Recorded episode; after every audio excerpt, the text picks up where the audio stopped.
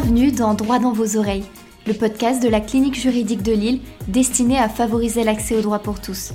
Nous recevons pour ce neuvième podcast Laetitia Dervilly, ancienne magistrate et désormais haute fonctionnaire à l'égalité femmes-hommes.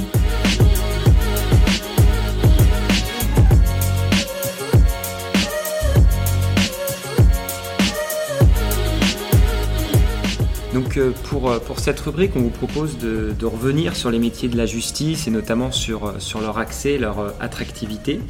Une première question, est-ce qu'en matière d'accès aux métiers de la justice, il existe des programmes ou des initiatives pour favoriser l'accès à ces métiers justement aux personnes qui peuvent être issues de, de milieux défavorisés et qui n'ont pas une prédisposition à pouvoir réussir facilement, entre guillemets, ces, les concours d'accès? Oui, alors on a fait beaucoup de progrès, je trouve, sur l'information euh, des modes d'accès, quels que soient les métiers, mais en particulier sur les métiers de la justice. Donc déjà, il faut avoir une bonne information, cultiver une curiosité, que les euh, facultés, c'est ce qu'on voit aujourd'hui, s'en emparent. C'est quoi un métier de la justice? Quelles sont les orientations? C'est aussi l'éducation nationale en amont, un collège-lycée, c'est-à-dire que quand même il y a des exigences de réfléchir, de spécialisation, de vers quoi je tends. Euh, pour moi, c'est une tendance qui, est positive euh, à s'interroger plutôt que d'arriver euh, le premier jour en septembre sur les bancs de la fac sans trop savoir pourquoi on est là. pour l'ENM en particulier, mais d'autres écoles au sein du ministère de la Justice, parce que l'école nationale des greffes l'a fait, vous avez les classes préparatoires intégrées, c'est assez formidable. Honnêtement, c'est formidable. Euh, elle est à Douai, je crois, ici dans le Nord. oui, je crois. Il n'y en a pas à Lille encore, mais euh, voilà, elles sont euh, réparties dans différentes régions et facultés en France. c'est c'est vraiment exceptionnel. Ça prépare de manière gratuite à l'accompagnement à la préparation du concours. donc voilà, il y a tous ces programmes qui, se développent, pas seulement pour les fins de parcours universitaires, et puis l'amont, alors ça relève moins de, euh, de mes connaissances et de savoir, d'accompagnement de, des élèves dans tout le cursus universitaire. Euh, ce qui est important, c'est de rester en contact euh, clairement avec des professionnels dès le début de son parcours universitaire pour avoir cette curiosité de vers quoi je tends et qu'est-ce dès le début de l'acquisition des savoirs peut-être préparer quand même parce qu'après c'est des concours exigeants dans la fonction publique, quel que soit le métier, la protection judiciaire de la jeunesse, l'administration pénitentiaire, etc. Mais il n'y a pas de mauvais parcours. Euh, et l'accompagnement sur euh, l'acquisition du savoir et du savoir-faire, euh, il doit se faire au contact des professionnels et à la découverte des professionnels. Et pour ça, il faut que les facultés, mais c'est ce qui se fait, s'ouvrent avec les juridictions, les mondes, le, monde professionnel du droit, les avocats, et accueillent des étudiants pour surtout donner à voir que c'est possible pour tout le monde. Hmm. Et si vous aviez justement un conseil à donner euh, à des étudiants qui se dirigent euh, vers les métiers de la justice et qui n'ont pas encore passé les concours, euh, si vous pouviez leur donner un conseil avant de passer les concours, ce serait lesquels? Il y en a plein de conseils, mais je pense qu'il faut, il faut pas s'auto-censurer. Clairement, c'est le premier obstacle qu'on identifie avec d'autres dans le fait de je vais pas y arriver, c'est un concours, c'est trop difficile. Euh, oui, il y a un risque d'échec, euh, mais comme partout.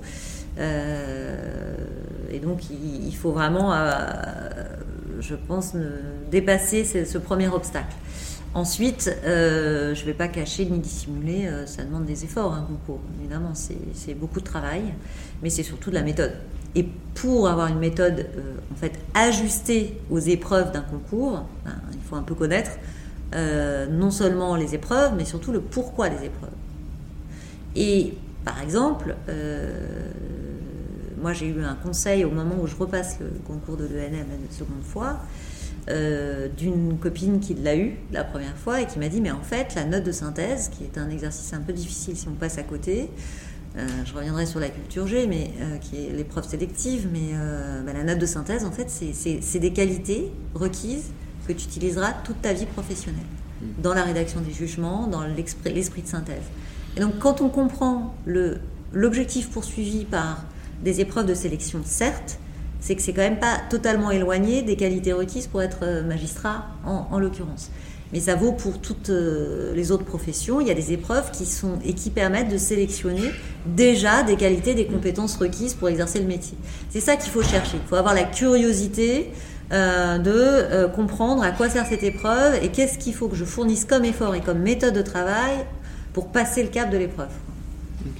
Et euh, on, alors, on parle beaucoup des, magistrats, des greffes, mais le ministère de la Justice, c'est près de, 60 métiers.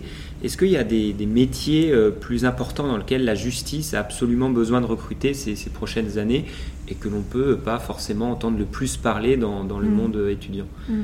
Oui, c'est 90 000 agents, le ministère de la mm. Justice. C'est un petit ministère hein, par rapport à d'autres ministères régaliens. Euh, mais vous avez des des fonctions et des métiers totalement euh, diversifiés. On n'a pas de pénurie euh, recrutement. On fait des campagnes de recrutement, mais justement par rapport à ce que je viens de dire, pour informer c'est quoi le métier? C'est quoi le métier de surveillant pénitentiaire? C'est quoi le métier de directeur de euh, maison d'arrêt? Comment on y arrive?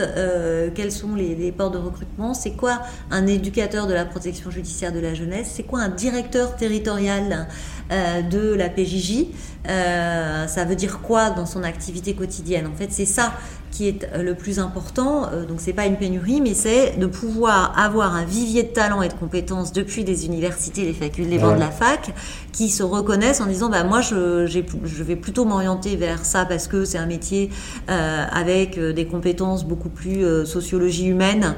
Euh, j'ai pas envie de rédiger toute la journée comme un magistrat. J'ai pas envie de d'avoir un aspect organisationnel. Je le fais par la négative, mais je pourrais faire par la positive. Je suis animée par des euh, euh, des qualités en termes d'organisation, euh, de structuration, de validation, de, pour rendre opérationnel tout un circuit, c'est plutôt tout ce qui est staff administratif, parce qu'on n'a pas que le greffier pour lequel qui est plus sous l'angle procédural.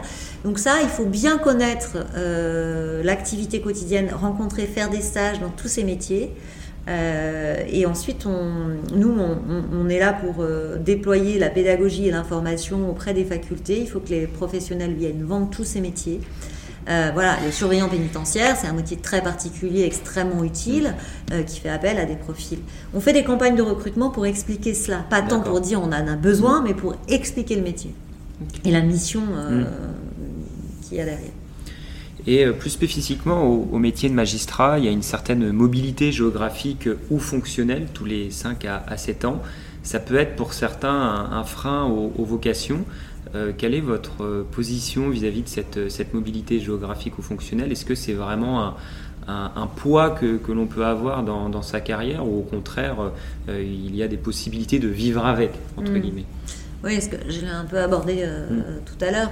Euh, c'est un des leviers euh, de, euh, des exigences de diversité, égalité, mixité professionnelle. Aujourd'hui, le ministère de la Justice est un corps ultra féminisé. Alors ultra, c'est parce qu'on a dépassé largement la barre des 50, on est à plus de 70% tout le ministère, et ça a atteint les 80% à l'ENM et, dans le corps de la magistrature uniquement, selon les années, et en tout cas les chiffres récents. Un des leviers euh, identifiés, euh, c'est effectivement cette mobilité euh, géographique imposée ou subie comme, comme telle. le levier qu'on travaille maintenant depuis de, nombreuses années, c'est ne pas penser que géographie, c'est-à-dire la mobilité fonctionnelle telle que je l'ai décrit dans mon parcours personnel, mais c'est une vraie réalité. Alors on est dans le ministère régalien euh, l'un des moins exigeants, euh, que ce soit pour les, voilà, les, fonctionnaires, euh, les agents fonction publique du ministère ou les corps, de, le corps de la magistrature avec des nominations qui sont totalement différentes et indépendantes de la fonction publique. L'exigence de mobilité, hélas, elle a souvent été reliée, c'est ça le levier dont je voulais parler, à l'évolution de la carrière professionnelle. Si tu bouges tout le temps, tu vas pouvoir être plus vite chef, pour traduire les choses de manière très simplifiée. Euh, aujourd'hui, euh, on sait qu'on peut avoir euh, des responsabilités et avoir une carrière professionnelle très évolutive sur un territoire des mobilités fonctionnelles. Et ça, c'est très important de se dire que quand on rentre dans la magistrature ou dans le ministère de la Justice, donc dans le ministère de la Justice, c'est qu'on peut faire plein de métiers différents. Mon parcours mais d'autres le font bien avant moi. Moi, j'ai mis 20 ans avant de quitter la juridiction et on fait des allers-retours euh, très souvent. Et par ailleurs, il faut maintenir l'exigence de mobilité, notamment fonctionnelle. L'aération d'esprit, l'aération de culture professionnelle est essentielle pour bien exercer ce métier. Donc ça, il ne faut pas renoncer à la mobilité ni géographique ni professionnelle, être plus transparent dans l'évolution des carrières. Ça, c'est ce à quoi on travaille au sein du ministère depuis euh, la centrale, mais surtout en recueillant en fait euh, des expériences de terrain et des possibilités de faire évoluer, de repérer des talents. Euh, donc voilà, c'est une vraie politique qui est portée au sein du ministère. Et justement, si vous aviez moins d'une minute pour convaincre les étudiants qui nous écoutent, qui hésitent encore à rejoindre les métiers de la justice, que diriez-vous? Honnêtement, le, sens de ces métiers euh, ne vous décevra pas. Euh, moi, il n'y a pas un seul matin, euh, aujourd'hui à l'heure où on parle beaucoup de s'arrêter de travailler, je me suis dit, j'ai pas envie d'y aller. Et honnêtement, j'ai pas envie d'arrêter de travailler tout de suite. Et ça, dans une vie exigeante professionnelle, ça n'a pas de prix. Parce que ce sens-là, il est, euh, il est incroyable. Il ne vient pas tout seul, hein. il faut le travailler, il faut le rechercher. Euh, il faut prendre des bonnes décisions dans sa vie professionnelle pour considérer que c'est ça qu'on veut. Euh, voilà, en une minute, c'est la priorité, mais il y en a plein d'autres. la diversité, le fait de pouvoir changer de, métier ou de ne pas le faire, est aussi une vraie plus-value, sens, dans ce ministère. Et donc sur euh, notre chaîne de podcast, on vous propose d'avoir euh, le premier mot ou ce résumé, mais on vous propose aussi le, dernier. Et donc je vous propose de vous laisser euh, la main sur cette dernière phrase. Vous êtes libre d'aborder le sujet que vous souhaitez sous l'angle que vous voulez.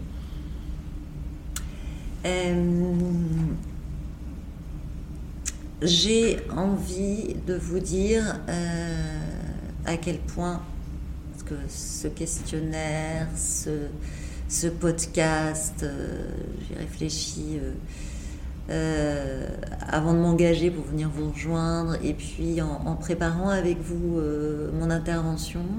Ce retour aux sources, en fait, c'est quand même aussi une forme de miroir, j'imagine, pour tous les intervenants que, que vous, vous entendez. Et j'ai envie de vous dire, j'aurais tellement aimé avoir euh, ce type d'association quand j'étais sur euh, les bancs de la fac. C'est absolument extraordinaire euh, de pouvoir bénéficier. donc c'est incroyable d'évolution. il faut que vous puissiez faire des petits partout en France. Je ne sais pas encore en cartographie si ça existe, mais ça, cette rencontre-là, euh, est déterminante. Honnêtement, moi, ce que je vous ai décrit dans ma carrière professionnelle est souvent non pas le fruit du hasard, c'est des rencontres, mais quand même, les rencontres, c'est aussi le fruit du hasard dans les calendriers, euh, et que c'est une lecture a posteriori. C'est, à mon avis, déterminant parce que les rencontres que j'ai faites ont été déterminantes dans mes choix. Et donc, plus vous les prenez l'initiative d'accompagner les étudiants et de euh, créer cette synergie entre des professionnels, sont passés par, euh, par ça. Donc euh, c'est un peu la conclusion que je, tire euh, ce matin. continuer et développer. Quoi. C'est, ça que j'ai envie de vous dire, pas, pas, d'autre chose. Donc bravo, bravo à vous. Merci d'avoir écouté Droit dans vos oreilles, le podcast de la clinique juridique de Lille destiné à favoriser l'accès aux droits pour tous.